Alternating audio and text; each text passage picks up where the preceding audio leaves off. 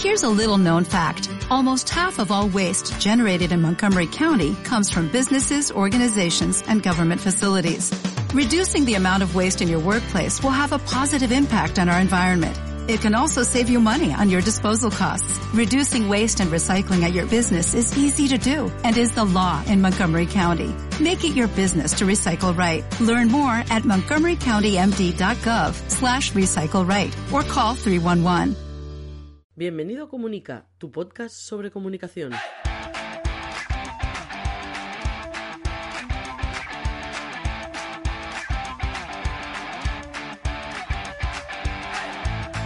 Capítulo 127 de Comunica, el podcast donde hablamos de comunicación corporativa, relaciones públicas, comunicación no verbal, gabinete de prensa, estrategia, comunicación digital y, por supuesto, de marca personal. Mi nombre es Raymond Sastre, consultor de comunicación. ¡Empezamos!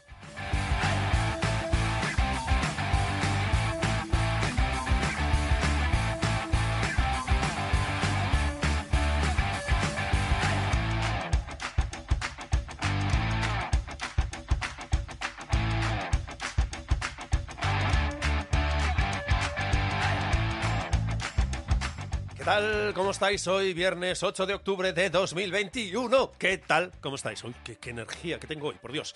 Bueno, mira, cosas que pasan. Un día te levantas con menos energía y hoy tienes las pilas bastante más, más cargadas. Confieso que es que ayer me fui al cine, me fui a ver, que llevaba ya tiempo ah, queriendo ir a ver una, una película. No nos dio un Free Guy, que se estrenó hace mil años, con perdón, y tenía muchas ganas de ver esa chorrada de película me lo pasé muy bien, incluso hubo algún momento que me puse a aplaudir de lo chorra que era. La verdad es que me divertí, me divertí mucho. Reconozco, ¿eh?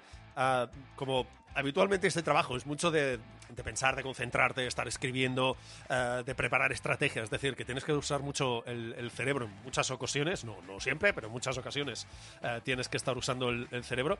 Reconozco que tengo cierta predilección cuando quiero desconectar lo que con mi mujer llamamos eh, películas o series de encefalograma plano.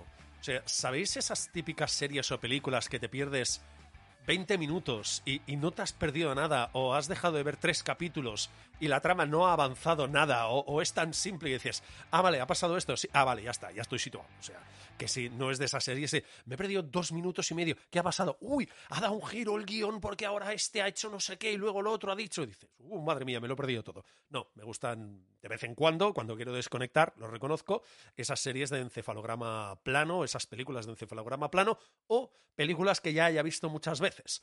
Como, no sé, eh, mira, el otro día estaba escuchando que había online que decía yo, Carlos Fite, yo soy muy fan, muy fan de Sherlock Holmes. Mira, aquí tienes otro fan de Sherlock Holmes, de verdad. Y me gustan mucho sus, eh, sus historias y me gustan mucho las películas que hicieron. De hecho, soy de los que esas películas antiguas, seguramente la mayoría que estáis aquí no las recordaréis, pero mira, este mensaje es para Carlos Fité o para gente de, Quinta de Carlos Fité y por ahí, eh, esas películas antiguas, que no recuerdo el actor, madre mía, y es de esos actores conocidos, ¿eh? Ese actor que encarnaba a Sherlock Holmes, ese tío serio, eh, que de hecho creo que la primera película que, que vi de este, de este, de este actor haciendo de Sherlock Holmes, que hicieron unas cuantas, unas cuantas películas, es que no recuerdo quién es. Madre mía, no me está saliendo el nombre. Uy, esto, bueno, da igual, lo voy a dejar ahí porque estoy quedando mm, fatal. Eh, básicamente, me encantaba y el primera, la primera película que vi fue la, el eh, perro de los Baskerville, el sabueso de los Baskerville. El matiz es importante. Bueno, lo vamos a dejar ahí, que me, estoy liando ya y que es que me liáis, me liáis. Empezamos el podcast, me liáis y ya está. No, esto no puede ser. Venga, eh, viernes 8 de octubre, bienvenidos al podcast de comunicación. Además, el capítulo de hoy para mí va a volar mucho porque vamos a hablar de dos cosas que me encantan. Hablar de marcas, de cómo cómo se gestionan, madre mía, cómo se gestionan las marcas y encima de una marca que me gusta mucho, como es el Fútbol Club Barcelona. Sí, soy culé, lo he dicho unas cuantas veces, lo vuelvo a decir, me encanta el fútbol y me encanta especialmente el Barça. Y me encanta cómo, eh, en parte, encuentro toda esta situación. Evidentemente, como seguidor del Barça, no me gusta lo que está pasando por el club, pero en parte lo encuentro interesante a nivel comunicativo. Es decir, cómo, han cambiado, cómo ha cambiado la comunicación de las dos juntas directivas, cómo están intentando trabajar la marca ahora y que antes la trabajaban de otra manera, porque como ya sabéis, toda acción que hace una marca, todo lo que hace, todo lo que dice y lo que no dice y lo que deja de hacer, eh, evidentemente comunica y construye esa marca. Lo encuentro muy interesante y hablar de marcas y de Fútbol Club Barcelona mm, me va a encantar, yo creo, el capítulo de, de hoy. Como veis, vamos a hablar con un invitado, faltaría más, y a raíz de un informe muy especial que hablaremos con él. Antes, recomendación muy rápida, ¿vale? Ya sabéis, juego, jueguecillos.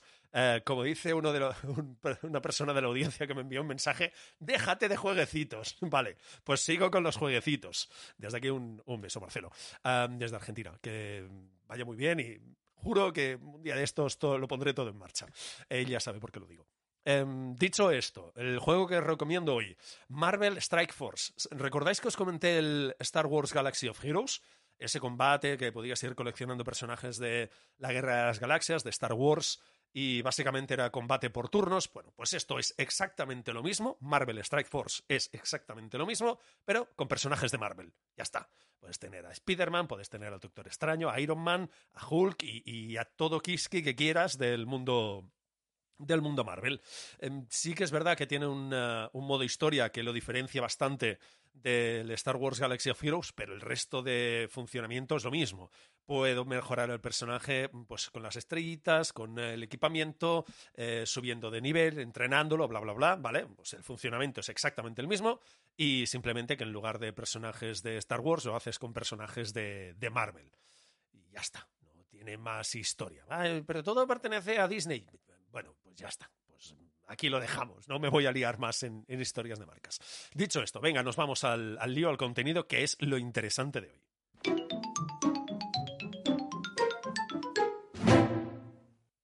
Xavi Pires, ¿qué tal? ¿Cómo estás?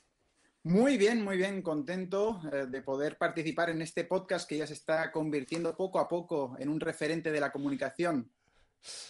Como mínimo intentamos. No sé si un referente, pero sí que nos gusta dar contenido de comunicación cada semana. Invitamos a gente como tú, que sabe más que yo de, por ejemplo, reputación, que es una de las cosas que vamos a, hablar hoy y sobre todo eso, hacer una comunidad de gente que le gusta la comunicación, que quiere aprender de comunicación. Tenemos perfiles de todo tipo, desde pequeñas agencias, freelance y gente que no tiene nada que ver con la comunicación, pero bueno, que sabe que esto es importante y que para su marca personal les funciona. hoy tenemos a, a, Xavi aquí, como veis en el título del programa, que repito, yo no sé cuál es, es estas cosas metafísicas que tiene el podcasting, que vosotros sabéis el nombre del capítulo y yo que lo estoy haciendo ahora, eh, todavía no lo sé, más o menos me imagino por dónde irá, ¿de acuerdo? Pero vamos a hablar de, de reputación, pero antes de entrar, porque vamos a hablar de dos elementos que a mí me encanta, que es hablar de comunicación y del Barcelona, el Fútbol Club Barcelona, del Barça, básicamente, que es algo que me apasiona, o sea, imagínate, hoy lo voy a disfrutar como un enano. O sea que antes vamos a conocer un poco este, este proyecto, porque el programa de hoy, eh, digamos que la excusa es un informe que ha hecho una gente que son un poco locos también de la comunicación y han creado una consultora que se llama Reputation Republic, que básicamente van a tratar de intangibles, que es eso tan raro que los de comunicación a veces nos, nos cuesta tanto explicar. Cuéntame un poco este proyecto de Reputation Republic, en qué consiste, cómo nace, cuéntame un poquito la historia. Bueno, la, consultora eh, Reputation Republic nace sobre todo por Pau Solanilla, que ya fue otro de tus invitados, eh, y que él pues tuvo esa idea ¿no? de, crear eh, esta consultora internacional experta, evidentemente, en reputación, identidad pública, gobernanza y diplomacia corporativa. como tú decías bien, experta en intangibles. ¿no? Eh, entonces, somos especialistas en esto, de la gestión de la reputación y la construcción de la confianza, el fortalecimiento del posicionamiento y en competencias conversacionales eh, de las organizaciones para tejer relaciones sólidas y duraderas. Entonces, eh, como te diría, sería esa consultora de comunicación, pero sobre todo enfocada en la reputación, básicamente, ¿no? Eh, eh, entonces, como decíamos, tenemos 12 oficinas distribuidas en 10 ciudades de, España, Marruecos y América Latina. Y bueno, el, uso de las nuevas tecnologías y de la inteligencia colaborativa pues nos permite contar con las capacidades instaladas de una consultora internacional, pero con la calidad y el trato personalizado al cliente pues, de las consultoras boutique. Entonces, el proyecto de hacer este estudio, eh, que va a ser el primero de muchos, eh, porque, porque vemos que el interés que ha causado, es eh, llevar o conocer la reputación del Fútbol Club Barcelona. Cómo está, si se ha visto dañada eh, por, la salida de Messi o no, o si quizás incluso te pudiera decir que si ya venía dañada de antes, ¿no? O sea, si, si, ya estaba como eh, perjudicada de alguna forma.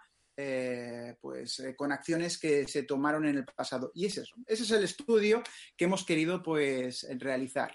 Que sepáis que a mí me, llegó como una sorpresa, desconocía este proyecto de, em, Reputation Republic, pero eh, un día por WhatsApp, como muy bien ha dicho Xavi, ya sabéis que Pau Solanilla ha pasado ya por estos micros, y un día por WhatsApp me llevó un enlace, oye, mírate esto, en plan de, tú mismo.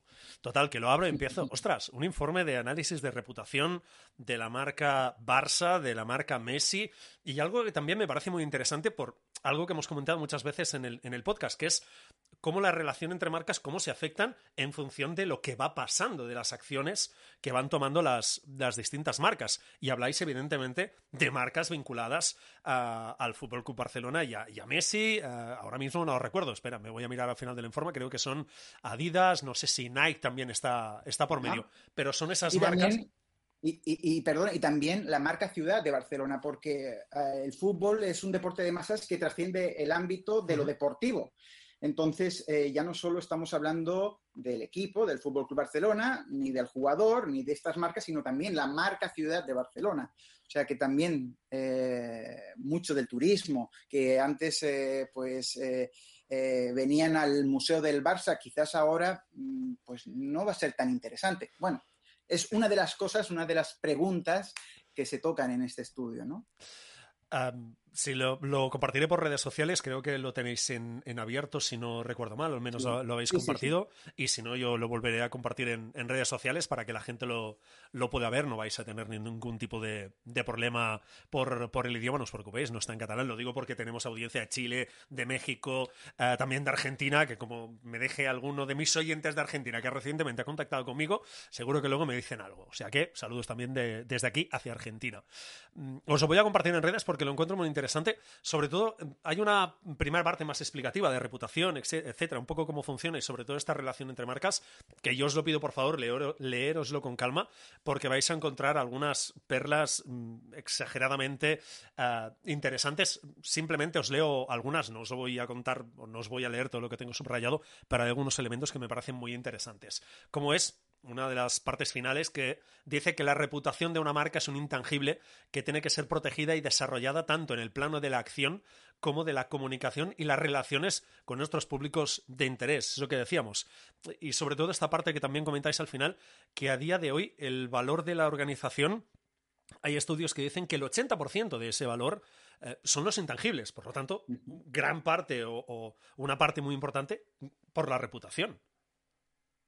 Así es, así es. O sea, realmente eh, eh, el tema de que eh, nos pueda permitir el hecho de medir esta reputación de estos intangibles mediante la imagen, la transparencia, la credibilidad, la integridad y la contribución, que son, diríamos, los cinco pilares ¿no? para medir esta reputación, pues consiguen que realmente las empresas o, en este caso, un equipo de fútbol no solo opere como como un equipo como tal, sino que también todas estas eh, estos intangibles den más valor a este equipo, ¿no? Y como tú dices, hasta el 80% del valor de, los, activos eh, tiene que ver con la reputación, ¿no?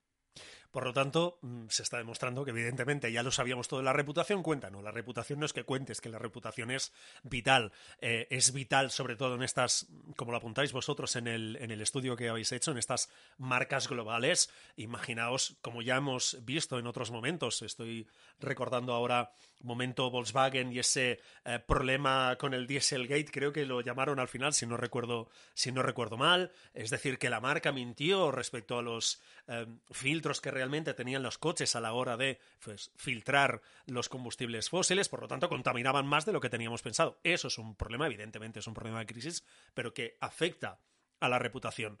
Y evidentemente tienes que tener un cabal reputacional, es decir, tienes que tener esa hucha muy llena por si cometes un error de este tipo, digamos que no te llegue a afectar hasta la desaparición, eh, que acabes perdiendo clientes y que lo acabes perdiendo absolutamente todo. De hecho, recuerdo que en su momento también os conté un caso personal de un momento de, crisis en una situación de, trabajo donde estaba implicada una administración pública que supuso un, digamos, un momento de crisis con un cliente, pero que tuvimos que, o se salvó por el cabal reputacional que habíamos estado acumulando la gente que estamos trabajando con ese, con ese cliente por el buen trabajo que llevamos haciendo durante un año y medio, casi dos años. Digamos que eso lo equilibró un poco. Por lo tanto, os digo, porque lo he vivido en propio papel, que esto de la reputación es muy importante. Vamos un momento a, repasar algunas de las preguntas del, del informe, porque yo hay algunos elementos que los he encontrado que los he encontrado interesantes. Eh, primero, prácticamente de las primeras preguntas, no tanto del, perfil, sino una de las preguntas que lanzáis, que es que, pues eso, que durante las dos últimas temporadas el Fútbol Club Barcelona no ha conseguido alcanzar todos sus objetivos deportivos y ha estado inmerso en una serie de polémicas deportivas y extradeportivas, etc. Entre los siguientes acontecimientos, ¿cuál de ellos crees que ha erosionado más la imagen del club a nivel internacional? Y que la opción más votada sea la dimisión de Bartomeu, que han dejado al club casi arruinado económicamente. O sea, ese es el, lo que la gente considera que realmente se ha cargado la reputación del club en los últimos años, al menos en los últimos cinco mm, años un poquito más largos, más o menos desde eh, lo que decían Rossell y Bartomeu, que básicamente los vinculaban y consideraban que era un poco la, misma gestión. Eh, hay gente que, que, pues eso, lo atribuye a una gestión, a una mala gestión económica. Eso evidentemente afecta a la reputación. Y de hecho, de hecho, eh, esta encuesta eh, ya, o sea, se realizó eh, justo cuando se salió Messi, ¿no? Entonces, de hecho, pusimos todas estas respuestas pensando incluso como que quizás, pues, esa sería la respuesta que las personas que participaran, pues, sería la que más pues, votaran, ¿no? Y no, no, no, realmente la gente seguía con el tema del Barça Gate, el Barça Gate, eh, el tema de Bartomeu, que si ahora hubiéramos hecho la, encuesta, me imagino que habría salido la, número uno, porque evidentemente ahora estamos otra vez, ha vuelto el, tema de, de, Bartomeu, y, por eso ahora quizás sí que tendría eh, otra vez ese valor, pero ya te digo, nos sorprendió mucho porque no esperábamos que la gente todavía tuviera eh, pues presente que, veníamos arrastrando, eh, o sea, que el Barcelona venía arrastrando una crisis de hacía mucho tiempo. Y es importante destacar que este, esta encuesta no solo se ha hecho con socios del Barcelona, o sea, es decir, aquí hay gente que es fanática del fútbol, gente que no es fanática del fútbol, hay socios, hay gente que es del Madrid, hay gente que es de, bueno, de hecho ha participado gente hasta de Japón, es decir, que, por, podemos decir que acoge un público muy amplio y claro, que hasta en Japón conozcan del Barça Gate, pues eh, da mucho que pensar, ¿no? O sea, nos sorprende realmente, ¿no? Pero sí, sí, realmente como tú decías, eh, los encuestados entienden que, sí, que la crisis viene desde la época del Barça Gate, de la época de, Bartomeu, eh, de, todo lo que ha pasado y que, bueno, que culminó este escándalo con la detención del mismo Josep María Bartomeu, junto a, otras, a otros cargos y que es verdad que no estuvo, que solo fue un día, pero, pero que eso fue el inicio de una serie de terribles situaciones que ha derivado hasta la salida de Messi. Y, a eso le tenemos que añadir, este podcast lo estamos grabando el, miércoles, aunque vosotros lo escuchéis a partir del, viernes.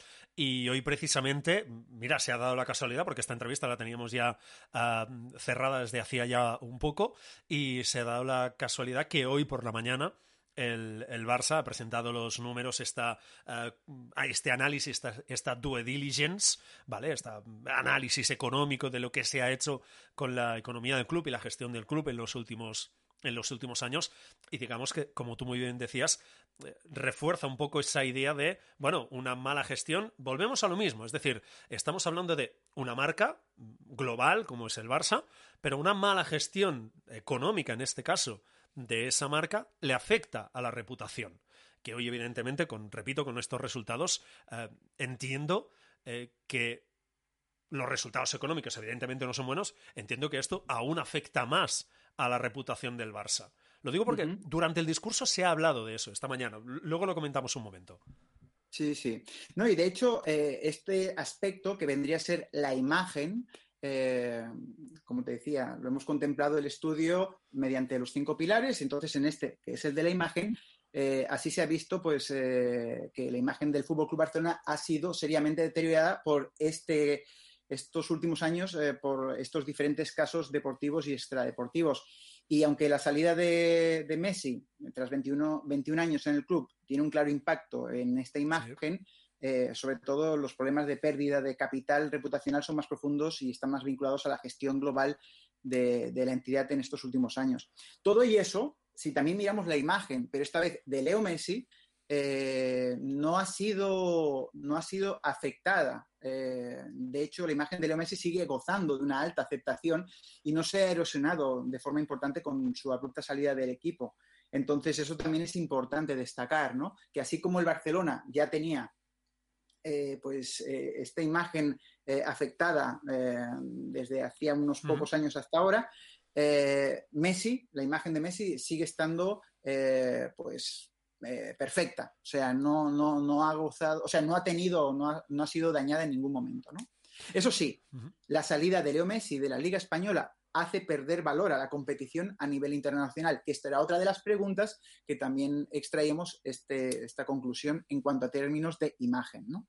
Eh, es verdad que ahora mismo la liga eh, pues se siente que, así como en un pasado pues el, Barça tenía Messi, el Madrid tenía Cristiano Ronaldo eh, y, entre otros equipos que tenían pues estrellas, ahora se hace, se echa de menos, ¿no? Se extraña esta, este, estos jugadores que ahora mismo pues están jugando en otras ligas, ¿no?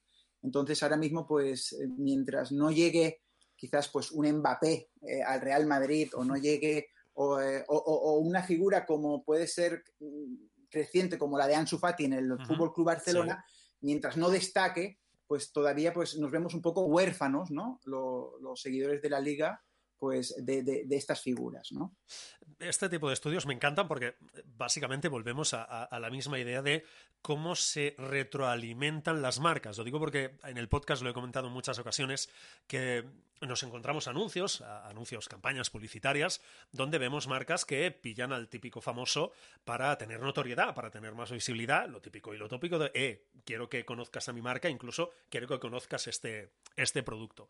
Cosa que, evidentemente, tiene sus resultados. Pero aquí siempre tenemos el, debate, o yo siempre soy de la, de la opinión que, evidentemente, es una de las opciones, pero que lo lógico y lo normal es siempre ver cómo las marcas, si tienen que formar parte del mismo puzzle o tienen que formar parte del mismo entorno, lo lógico, lo normal o, lo que realmente las potencia es que tengan en cuenta, compartan alguno de los valores de, entre las dos marcas, básicamente, porque ese es, ese es el valor o esos son los valores que realmente se ven potenciados. Y realmente esa unión funciona. Por ejemplo, lo voy a decir, que siempre es un debate que, he tenido. Eh, eh, Kia y Rafa Nadal claro, de buenas a primeras dices, Kia, Rafa Nadal, me cuesta ver eh, que no digo que sea una mala campaña, todo lo contrario, yo creo que les está funcionando porque los hemos vinculado muy, muy estrechamente. Pero me falta encontrar ese, ese valor en común que Rafa Nadal tiene tan claros, me, cuesta encontrarlos en, Kia, que a lo mejor los tiene, pero ese trabajo de comunicación no, no, no consigo vincularlos. Eh, en cambio, no recuerdo qué, empresa era, porque fue un anuncio que vi eh, solo un par de veces por el metro de, Barcelona. Era una marca que creo que hablaba de innovación y básicamente pillaron a Ferran Adrià. Que dije, chapó. O sea, Ferran Adrià innovación y nosotros apostamos por la innovación. Chapó, no recuerdo la marca, ¿eh? O sea, ya os digo, es un anuncio que vi solo un par de veces. Digo, genial, eso sí es para mí hacer una buena apuesta de relación entre marcas. Todo esto viene por que lo que hace una marca que esté vinculada a ti o cualquier marca que forme parte de tu entorno, haga lo que haga, te afecta positivamente o negativamente. O en este caso, el caso de Leo Messi, pues mira, se ha mantenido porque su cabal reputacional no le ha afectado en el caso de dejar el, Fútbol Club Barcelona. Y también es muy interesante por la cuestión de las percepciones. ¿Por qué?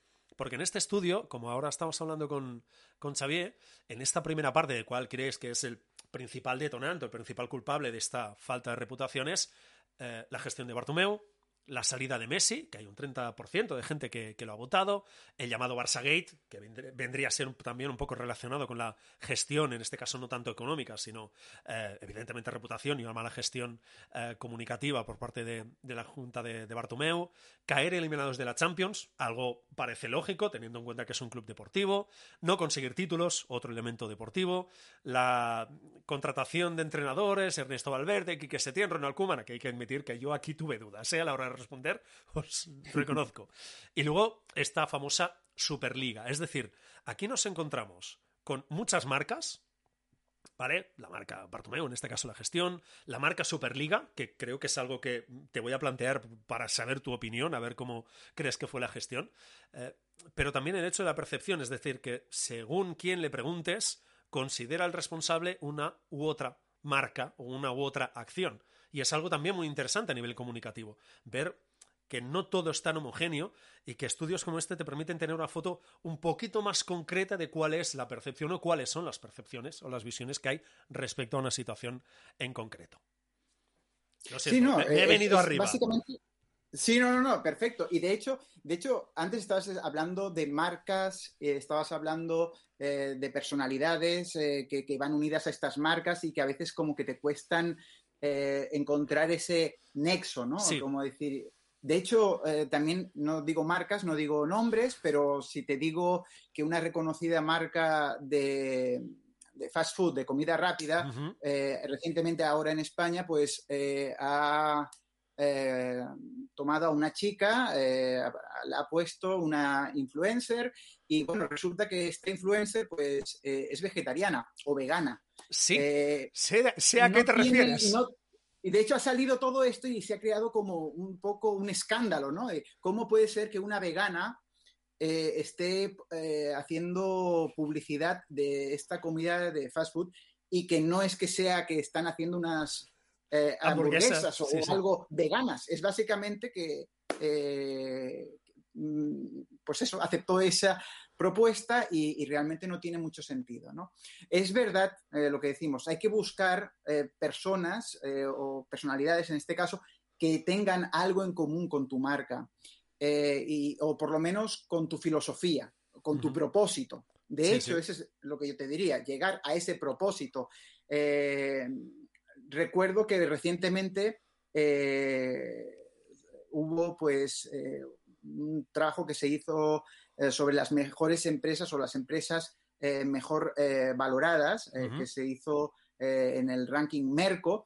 y, recuerdo que, la directora de comunicación de IKEA en España hablaba que los consumidores cada vez más buscan el propósito, ¿no? Buscan de las empresas el propósito y, se fijan más en, en, la visión y los valores de las marcas que consumen.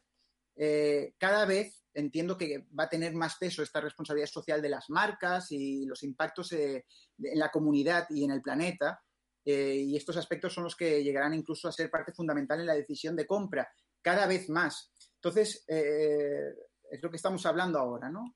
si una cosa tan básica como el, que sea una persona que sea vegana esté publicitando una empresa de carne, eh, de comida rápida con carne, entonces es como ya la gente le hace perder toda credibilidad, le hace perder y que volvemos, otra cosa, la credibilidad, otro de los pilares de esta reputación, de los cinco pilares, ¿no? Que decíamos de la reputación, que, realmente, pues, ¿qué te digo? Eh, es, un trabajo, es un trabajo de los directores de comunicación, es un trabajo eh, ya eh, un poco lo que estábamos hablando antes eh, fuera de, off the record, ¿no? el spin doctor, ¿no? Es un poco ya de buscar qué cosas podemos tener en común con esta, con este influencer, con esta personalidad, con este, no sé, en general con cualquier cosa que nos queramos pues asociar. Mm porque se da, y, es algo que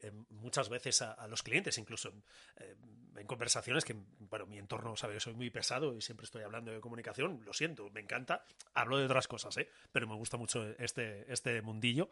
Y, siempre les digo, es... Eh, aunque tú te creas que esto, eh, da igual, mira, es lo que digo, ¿eh? ¿eh? Fast food, oye, ¿quién está de moda? Esta influencer, venga, pum, eh, ¿te, encaja por algo? No, incluso te diría que no encajáis ni aun forzándolo. dices, bueno, da igual, pero es famosa y, bueno, la gente tampoco...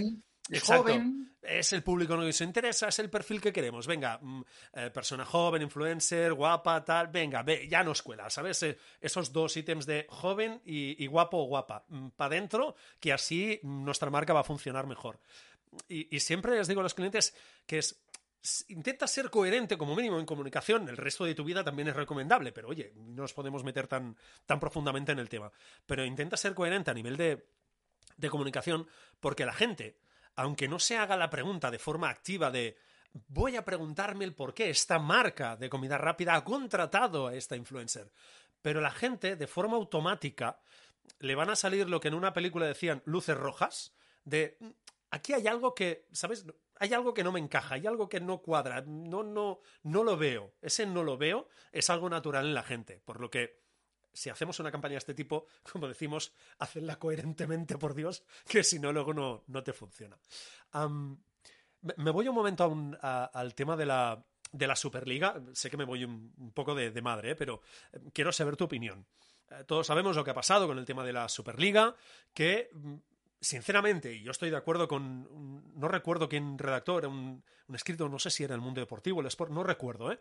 Em, que comentó, analizó un poco la, comunicación de cómo se presentó esta Superliga y, tenía toda la razón del mundo. Es decir, se presentó como una, perdón, ¿eh? lo que decimos aquí como un bolet, como una seta y ¡pum! He aparecido, soy la Superliga. Y, luego de golpe y porrazo, al cabo de 24 horas, la mitad de equipos ya se iban. O sea, a nivel comunicativo fue, con perdón, un puñetero desastre. Cuando se supone que es una estructura con los mejores clubes de fútbol de Europa y algunos diríamos del mundo, teniendo en cuenta que tampoco controlo mucho las ligas eh, americanas, pero ¿tú entiendes lo que pasó allí?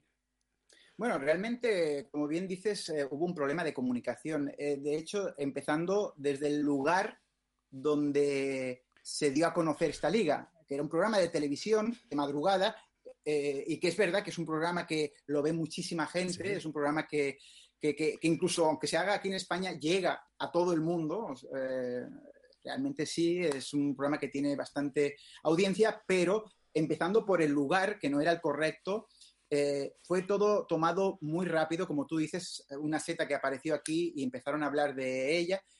Eh, siento que no hubo, por ejemplo, eh, una consulta con los eh, fanáticos de cada equipo de, fútbol, o sea, como poderle hacer una consulta, un referéndum, por llamarlo de alguna forma, eh, y pedir su opinión, que, qué opinaban, nada. Realmente lo que vieron muchísimos equipos es que si se iba para adelante con este proyecto, pues estos jugadores, o sea, perdón, estos fanáticos o estos seguidores, estos hinchas, eh, pues serían capaces incluso hasta de quemar el, campo, ¿no? O sea, eh, eh, eso sobre todo en la Premier, ¿no? Que se vio mucho eso, ¿no? Entonces, no hubo como coherencia en el discurso, no hubo... yo creo que fue algo sacado así rápidamente, que sin pensarlo mucho, sentimos que, por ejemplo, mucha gente atacó al Barcelona, por ejemplo. ¿Y, por qué lo atacó? Pues quizás porque siguió con ello, o sea, porque siempre se ha pensado que la Superliga es un proyecto que se ha sacado de la manga eh, Florentino, eh, el presidente del Real Madrid, y entonces, ¿cómo podía ser que tu archirrival, que haya sacado un proyecto, tú lo estés apoyando? Eh, yo creo que, creo, y a esto es mi humilde opinión, que quizás hubo ese, ese, apoyo por la sencilla razón de que cuando Laporta vio todas las deudas que no se imaginaba que, que habían en el Fútbol Club Barcelona, encima viendo que en su contrato, por ser parte de la eh, Superliga, tenía que pagar una indemnización eh, y tal, pues dijo, espérate, espérate, yo voy a tener que apoyar, sea como sea, después haré una votación con, todos los seguidores del Fútbol Club Barcelona, pero, o, por lo menos me mantengo un poquito callado, pero voy a seguir con el apoyo. Entiendo yo que eso fue, eh, y es, ya te digo, es mi opinión y es lo que me parece más lógico, pero evidentemente que fue un caos. Eh, el momento en que salió el cómo salió, eh, dónde salió la comunicación, estamos claros. O sea, eso sí que es verdad que, no sé, creo que fue un poquito más eh, un momento de estos eh, que a veces toman algunos mm, CEOs, presidentes, sin contar con el apoyo quizás de esos directores de comunicación que le podrían haber recomendado pues dejarlo para más adelante o no sé. Eh, que fuera de otra forma. Ya te digo, es que muchas veces también hay que mirar eso. A veces culpa, culpamos, bueno, o culpa a la sociedad, al director de comunicación porque ha hecho o ha dicho cualquier cosa, sin embargo, eh, también tenemos que lidiar ¿no? con muchos de estos eh, caracteres de, de, estos CEOs y de estas personalidades. ¿no? Totalmente, totalmente. Y, supongo que vosotros ah, os habéis encontrado, igual que muchas de las personas que nos dedicamos al mundo de la comunicación, lo que dices tú, ah, oye, tenemos que ir por aquí o por aquí. De acuerdo, de acuerdo, de acuerdo, el día de la verdad se va por, por, por, por otro sitio. dices, pero no habíamos quedado que era por A o por B, ¿por qué te vas por Z? No sé, me ha salido así. Y ya está. Y al final hay problemas, hay un momento de crisis que hay que gestionarlo y evidentemente pues todos los dedos te señalan a ti en plan de te has equivocado tú. Estoy diciendo, no, yo le he dicho que es A o B y ha ido a Z. Más allá de eso, quien ha tomado la decisión eh, es él o esa persona, da igual a partir de ahí, bueno, poco más se puede hacer, pero eso sí, eh, en este caso, eh, los que seáis de los que seáis de, Cataluña o, sepáis un poco de o sepáis catalán, eh, creo que no está, pero uno de los directores, no recuerdo el nombre, disculpad, uno de los directores de comunicación del Barça en la época de John de la Porta, porque estuvo pasaron unos cuantos, que es también uno de esos cargos que se gasta muy rápido. Hay mucha gente que pasa a ser director de comunicación del, del Barça. Em, explicaba en muchas ocasiones estas situaciones. no recuerdo el nombre, disculpad, eh, no, recuerdo el nombre del autor, no recuerdo quién es, ni tampoco el nombre, el nombre del libro.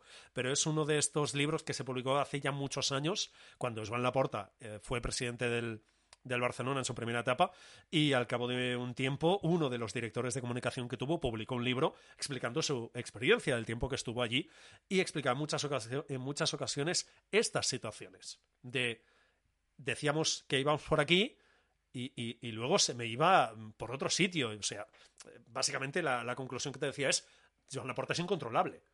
O sea, yo le podía decir, tenemos estas tres opciones y él me cogía la puerta 32, ¿no? Pero es la A, la B o la C, no te vayas a la, a la número Z o a la salida 40, no, no, es la puerta 1, 2 o 3. Bueno, estas situaciones que como decíamos son un clásico. sí, no, y de hecho, y de hecho, y de hecho, personas eh, quizás, pues, yo no conozco a la porta, eh, sí que lo he visto, evidentemente, sé quién es, eh, pero no, no, lo conozco personalmente, no puedo opinar sobre él, pero, pero sí que es verdad que parte de su éxito eh, es ser un poco impredecible, ¿no? Eh, por eso la gente, eh, pues, le tiene como cierta estima, ¿no? Porque siente como que no solo es el empresario que se ve quizás más como Florentino, por ejemplo, en este caso haciendo la diferencia, sino también se ve el fanático.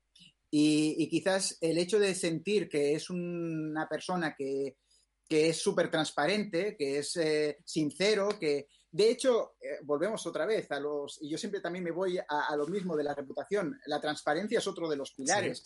Entonces, quizás eso hace que la gente le tenga más credibilidad, aunque, ya te digo, puede ser un, eh, en inglés llamado pain in the ass para los... Eh, o sea, puede ser algo complicado, ¿no? Para los directores de comunicación, ¿no? Porque es como, hay la tensión. Por eso quizás también el cambio de nombres ¿no? en esa posición, porque también entiendo que debe ser un poco eh, que, queme, ¿no? O sea, que te dé un burnout en ese sentido, ¿no? Eh, pero bueno, eh, esa es la gracia también, ¿no? Eso es lo divertido de, la, de la profesión, ¿no? También si todo fuera demasiado cuadrado, pues quizás sería un poco aburrido, ¿no? A veces pues, hace falta fluir un poco, ¿no? Y, vivirlo, ¿no? Eso es verdad. Aquí siempre decimos que en comunicación dos más dos nunca dan cuatro. Te pueden dar cuatro, pero te pueden dar 200 o menos cuatro. O sea, es la gracia también de la comunicación. Ese, lo que decimos, estos intangibles, tener esa nariz para poder detectar ciertos elementos, ciertos aspectos y, por supuesto, este análisis para detectar realmente puntos fuertes, puntos débiles, bueno, un poco lo que hemos ido comentando a lo largo de todas estas temporadas en el, en el podcast. hay, un, hay un par de, elementos que me gustaría hablar contigo, eh, que estás hablando todo el rato de estas cinco patas, ya te lo pregunto, eh, has mencionado algunas, hablemos de estos cinco pilares brevemente, ni que sea de la, de la reputación que vosotros mencionáis, transparencia, eh, credibilidad, imagen. ¿Por dónde iríamos?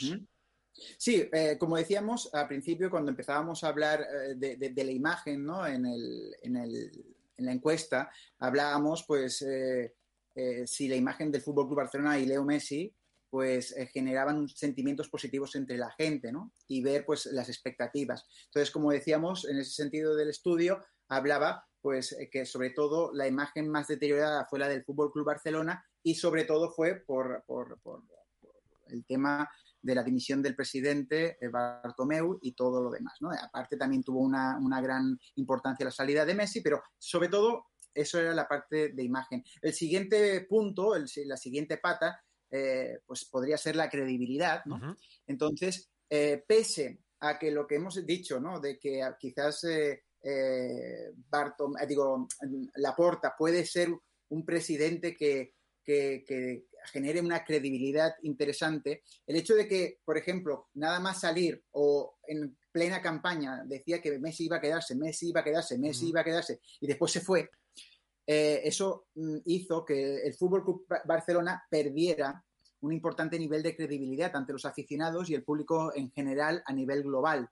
Esa salida de Messi viene a sumarse pues, a la serie de desaciertos deportivos y extradeportivos que ya venía arrastrando y que evidentemente el club tiene que renovar su promesa de valor para volver a brillar y ser uno de los grandes eh, clubes del mundo alineándose pues con los valores tradicionales, ¿no? Que antes sí que estaban bastante claros y que de hecho, fíjate que parece como que ahora vuelven otra vez, ¿no? Que era el tema de la masía, ¿no? Antes siempre se apelaba a, la masía, que eran jugadores, fíjate, eh, el, sextete que, ganó el Barcelona en el año 2009, por ejemplo, pues eh, liderado o sea, mm, eh, dirigido por un ex canterano, eh, que era Pep Guardiola.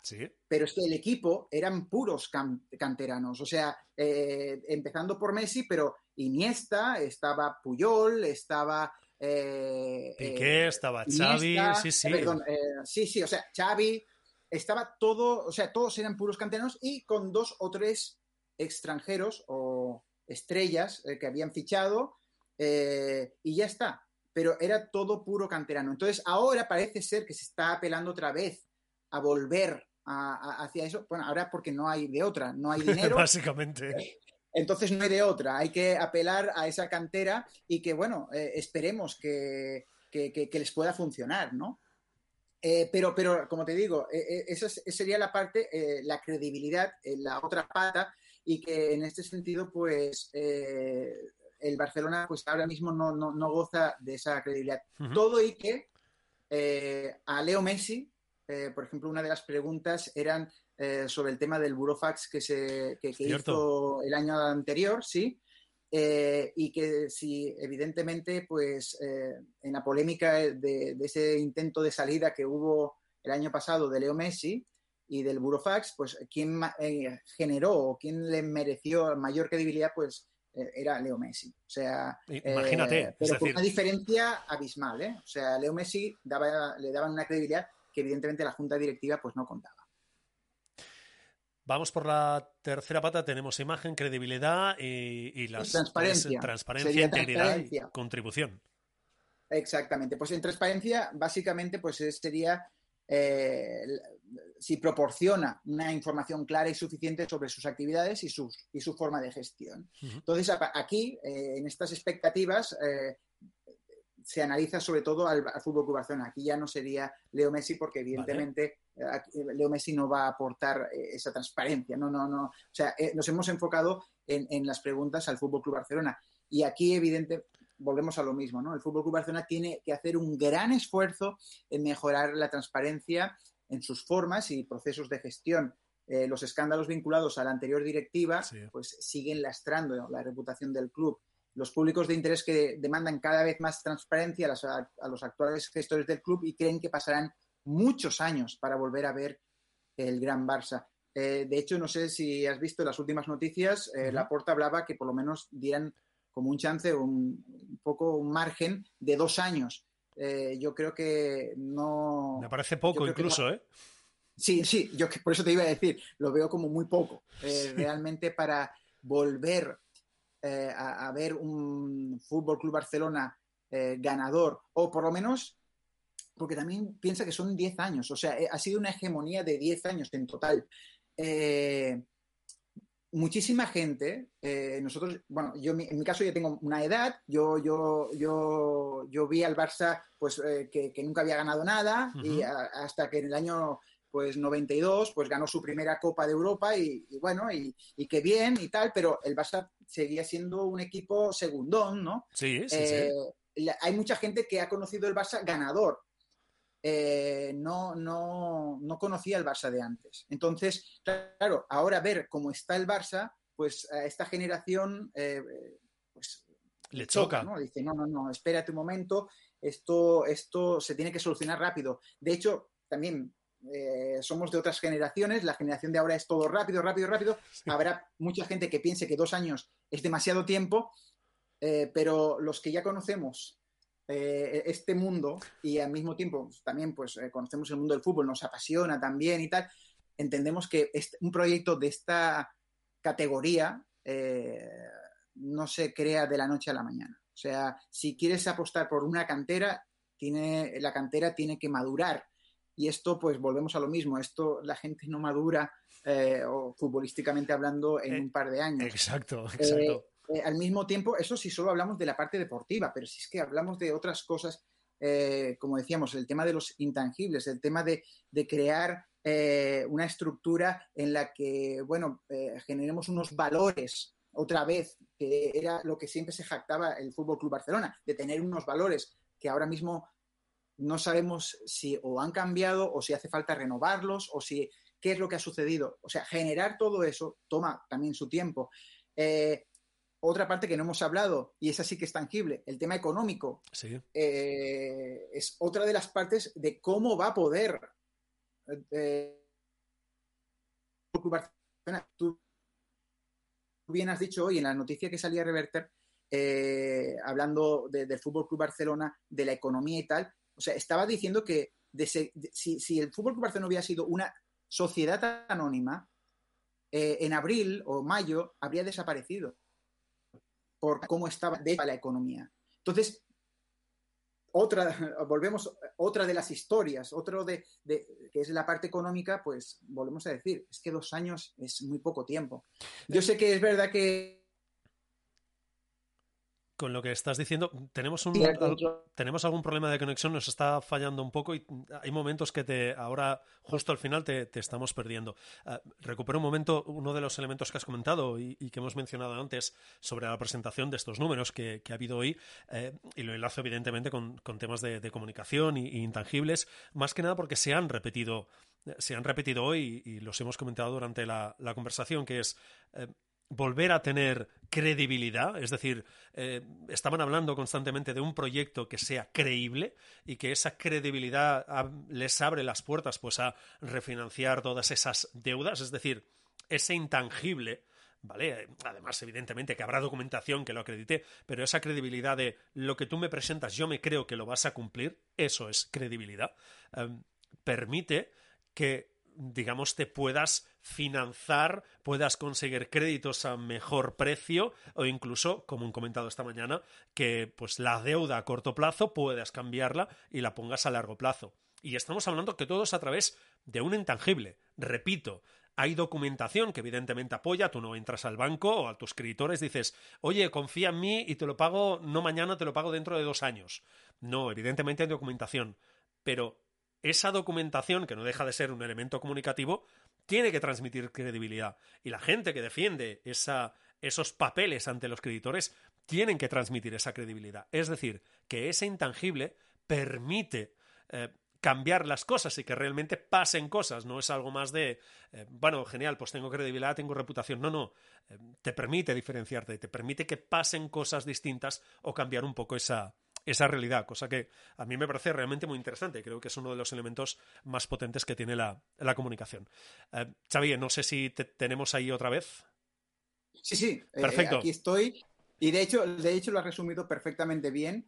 Eh, y que de hecho esa credibilidad iría unida a otro de los pilares, que sería la integridad. Eh, y en este estudio, pues también tocamos eh, el tema de, si la entidad actúa con ética y honestidad, que eso sería pues la integridad.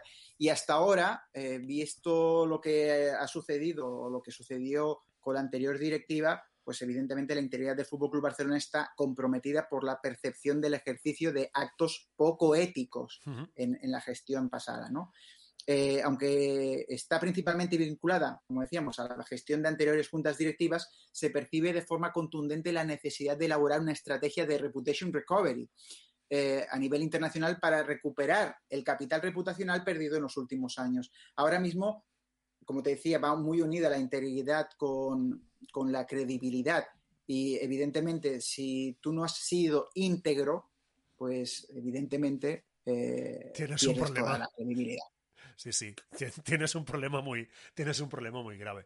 a ver, llevamos casi 40, casi 50 minutos de conversación. Yo no quería que fuera tan largo, pero ya os digo, en que empezamos a hablar de marcas y una de esas marcas es el Barça, yo ya pierdo un poco el sentido. Disculpadme, me gusta mucho el tema, lo disfruto mucho. Xavi, hacemos una cosa, para no robarte más tiempo, que llevamos casi una hora, lo dejamos aquí, te agradezco muchísimo tu tiempo y que hayas estado aquí en el, en el podcast. Antes de irte, uh, un poco dónde podemos encontrarte a ti en redes sociales, dónde podemos encontrar la agencia, cómo podemos localizar, cómo puede la gente uh, localizaros un poco. Bueno, pues por ejemplo, eh, a, la, a, la, agencia eh, la puede encontrar eh, en, en, Reputation en Republic.com, Republic con K final, vale. la pueden encontrar eh, pues eh, tanto en LinkedIn eh, como, como, en la misma reputationrepublic.com. Ahí pueden ver todas las cosas que realizamos, quiénes somos y demás, ¿no? el, el, LinkedIn es bien interesante porque cada cierto tiempo, cortito, cada, por lo menos como mínimo una publicación eh, semanal, pues hablamos un poco de, reputación a nivel ya no solo de equipos de fútbol, eh, sino de empresas, personas, eh, porque evidentemente pues también las personalidades, como decíamos antes con Leo Messi, pues también gozan de, esta reputación y es importante pues analizarla. Y, y bueno, y a mí me pueden encontrar en Xavier Pires, ya sea por LinkedIn, ahí me vas a poder encontrar, en Twitter eh, y hablando pues de muchísimas cosas, ¿no? Eh, sobre todo con el tema pues enfocado en la reputación, aunque yo hablo de todo. También soy un gran seguidor del fútbol, por eso también el estudio fue pues eh, de, mucho, o sea, como que le puso mucho énfasis, ¿no? No es lo mismo hablar de algo que no te apasione que de algo que sí que te apasione y, sorprenderte, ¿no? Con los resultados y demás, ¿no? Yo te digo, por mí, si hubiera sido, yo habría hecho un estudio incluso mucho más largo. Me lo imagino. No, no, no, sobre todo por eso, porque es que de hecho mucha gente nos ha preguntado, dice, pero este estudio ha sido pagado por el Fútbol Club Barcelona o por alguna entidad. No, no, no, esto fue un estudio que quisimos hacer nosotros, eh, que ha participado gente de 25 países, eh, o sea que, realmente pues nos ha gustado poder eh, ver la percepción que tienen del Fútbol Club Barcelona en, en, cualquier lugar, o sea, ya no solo en España, sino en Latinoamérica, como decía antes, en Japón, en Singapur, en, en, Oriente, que también, pues evidentemente, al tener estos patrocinadores, ¿no? Eh, últimamente tan importantes que vienen de los Emiratos, ¿no? Eh, ya sea pues en el Fútbol Club Barcelona, el Real Madrid o incluso en, en, el extranjero de estos clubes estado, ¿no? Sí, que se llaman, sí, ¿no? Tipo Paris Saint Germain o Manchester City, que pueden hacer que se haya gente que opine que pueda prostituirse un poco esto del mundo del fútbol, ¿no? Pero eso ya son opiniones, eh, como te digo, pero es eso, realmente este deporte, el deporte rey que le llaman, ¿no? Cómo genera, ¿no? Eh, tanta pasión. Entonces, por, por eso, ¿no? hacer un estudio de, algo así, pues siempre, pues, eh, te, te, gusta más, ¿no? Y como dirían, que te lo has pasado bomba. genial, genial, genial. Pues oye, eh, ya os sigo, seguiré. Uh, no os tenía controladas por LinkedIn, os controlaré porque si vais haciendo publicaciones de reputación, evidentemente a mí me interesan y depende de lo que saquéis, también lo iremos mencionando en el, en el podcast. Xavier, de verdad, te lo digo muy en serio, mil gracias y, y no sé cuándo, pero estoy convencido que repetimos. Encantado, de verdad. Yo, eh, así como tú decías que te encanta hablar de comunicación y todo, a mí también. O sea, soy un enamorado de la comunicación. De hecho, mi carrera siempre ha sido más eh, en, el otro lado de la comunicación, en el mundo del periodismo, pero desde hace ya unos años, pues eh, yo siempre hago la broma de que me he pasado al lado oscuro. no lo digas. En este podcast está prohibido decir no existe el lado oscuro. Siempre lo decimos. No, no, no. Yo, siempre, lo comento porque realmente eh, también como gran fanático del cine de Star Wars, pues eso, ¿no? Me siento como que la fuerza eh, pues eh, me acompañó pero hacia el otro lado, ¿no? y realmente no, me lo paso muy bien, me lo paso bomba y, y, de hecho te digo, lo paso mal muchas veces también escuchando y viendo a personas cuando hacen entrevistas y demás, pero, pero realmente, como te digo, eh, eh, es algo apasionante, es un mundo muy apasionante y que realmente al periodista que en un principio pues se haya visto con las ganas de irse por el lado de los medios, está perfecto, pero que hay mundo más allá de eso y realmente este mundo es, eh, te diría, tanto más divertido y apasionante. Totalmente. Yo soy del. La gente ya lo conoce. Yo durante muchos años he trabajado, he trabajado en medios de comunicación y cuando di el paso a este, a este mundo, poquito a poco, o sea, me fui enganchando hasta, perdón, convertirme en el friki que soy hoy en día, ya os lo digo, que llevo 10 años, sí, 10 años en esto y el mundo de la comunicación corporativa y cosillas por el estilo y para mí es un, o sea, es un enganche total. Nunca me canso de leer, de escuchar cuando tengo tiempo y, y de hablar, porque ya te digo, llevamos cuatro temporadas. Venga, no te lío más, que, al final nos vamos a pasar aquí una hora. De verdad, mil gracias y, repetimos, eh, repetimos, ya está, estoy seguro cuando que quieras, repetimos. Cuando quieras, aquí estamos.